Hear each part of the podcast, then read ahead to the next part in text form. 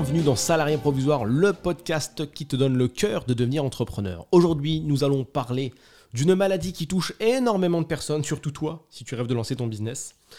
Et elle est logique, obligatoire, mais t'inquiète pas, ça se soigne. Ça s'appelle le principe de précaution, ou je l'appelle aussi comment rater sa vie tout en voulant bien faire. Je pense pas que ce podcast va durer très très longtemps, mais ça, je devais t'en parler. Qu'est-ce que c'est ce fameux principe de précaution? C'est le moment où tu te dis, tiens, j'aime bien, par exemple, cette formation, elle m'intéresse, le contenu est intéressant, mais je sais pas. Et donc tu prends tes précautions et tu fais attention. Et j'ai discuté avec des gens qui sont restés bloqués comme ça pendant des années à ne pas vouloir dépenser pour eux-mêmes et au final regretter plus tard. Alors que pourtant, il, s'agissait de petites dépenses, ou en tout cas de rien, rien d'inéluctable, tu vois. C'était, on va dire, des produits entre 100 et 1000 euros. Si là, tout de suite, on t'enlève 1000 euros, certes, c'est désagréable, je te parle vraiment de les perdre là. Tu perds 1000 euros, c'est-à-dire qu'ils disparaissent de ton compte bancaire, certes, c'est désagréable, mais ça va pas te buter. Tu vois, il y a des solutions, ça va. Tu vois, c'est pas la fin du monde, t'es pas au bout du bout de ton épargne, en théorie. Si c'est le cas, dommage. Néanmoins, pour les autres, pas au bout du bout de, de ce qui se passe.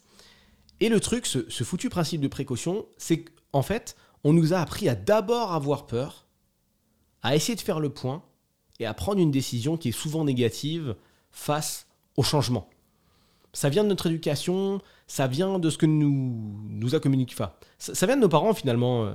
Euh, et de tout ce qu'on nous a communiqué. Toujours faire attention, attention à ci, attention à ça. On, retombe encore sur cette époque euh, collège, lycée, cours, où il faut faire super attention, être bon en cours, où on est noté dans tous les sens. Tout ça, de toute façon, c'est un grand... Euh, je dis pas que c'est volontaire, hein. je dis juste que le résultat de tout ça, c'est que ça nous formate. Ça nous formate à esquiver absolument l'échec, alors que bien plus tard, quand on commence à avoir, euh, allez, 25-30 ans, qu'on commence à bosser, bah, on, se rend compte que pour créer un business, et eh ben justement, c'est le contraire. Manque de peau, c'est dommage, c'est dans l'autre sens qu'il faut aller. Et il faut aller chercher l'échec pour justement créer quelque chose de concret qui fonctionne. Rien ne fonctionne d'un coup.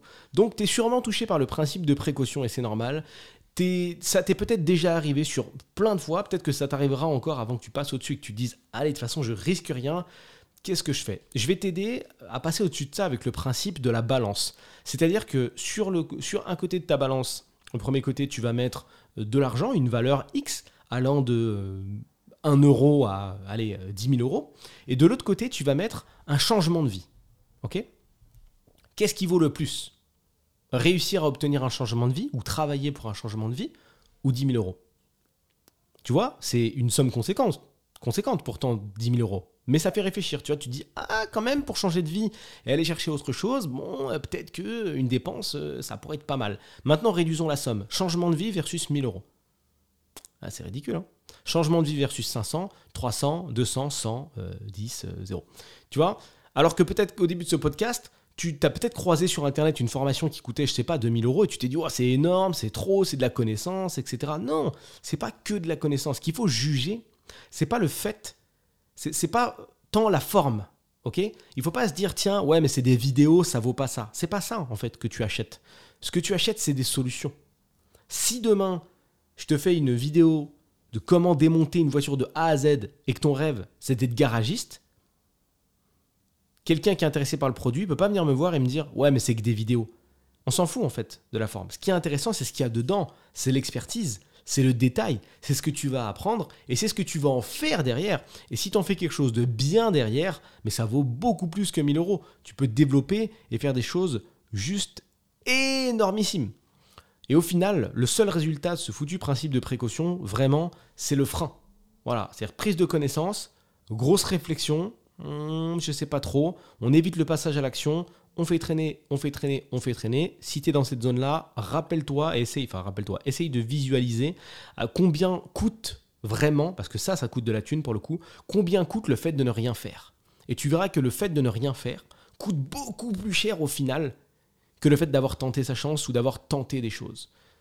Euh, peut-être que je ferai ça un jour. J'inviterai quelqu'un qui en fait a attendu 10 ans avant de lancer son business et il t'expliquera avec ses mots pourquoi c'était une énorme connerie et pourquoi il s'est pas lancé plus tôt? Pourquoi il n'a pas cru en ce qu'il a vu, pourquoi il n'a pas acheté ses fameux livres, pourquoi il n'a pas pris le temps? Et comment il le regrette? Et comment ça lui coûte cher maintenant de se lancer 10 piges plus tard? Comprends toujours ce ratio, garde toujours ce ratio en tête, temps, argent. Le temps ne revient pas, mais l'argent, si. Si demain tu te lances, tu lances ton business, tu dépenses 1000, 2000, 3000, 4, 10 000 euros, et que ça loupe, c'est pas grave. T'as un taf au pire. Tu vas travailler même s'il faut aller ranger des bouteilles de yop ou être caissier. Pas de jugement. Ça marche, tu vas les regagner tes sous. Alors qu'inversement, si tu décides de ne rien tenter et de laisser le temps passer, dans 10 ans, tu pourras pas te dire c'est bon, je suis prêt, on retourne en arrière, on retourne 10 ans avant, let's go, euh, je suis prêt à y aller. Mais non, tu auras juste 10 ans de retard, et ce qui est très dommage, parce que finalement, qu'est-ce que tu peux ne pas réussir en 10 ans? Si toi aussi tu fais partie des salariés provisoires, rejoins les autres dans l'incubateur, un espace privé dans lequel je publie du contenu business tous les jours. Le lien se trouve dans la description. Envoie ce podcast à la personne que ça pourrait aider, je t'en suis d'avance éternellement reconnaissant. C'était Julien Etoquier pour Salariés provisoires. À la prochaine.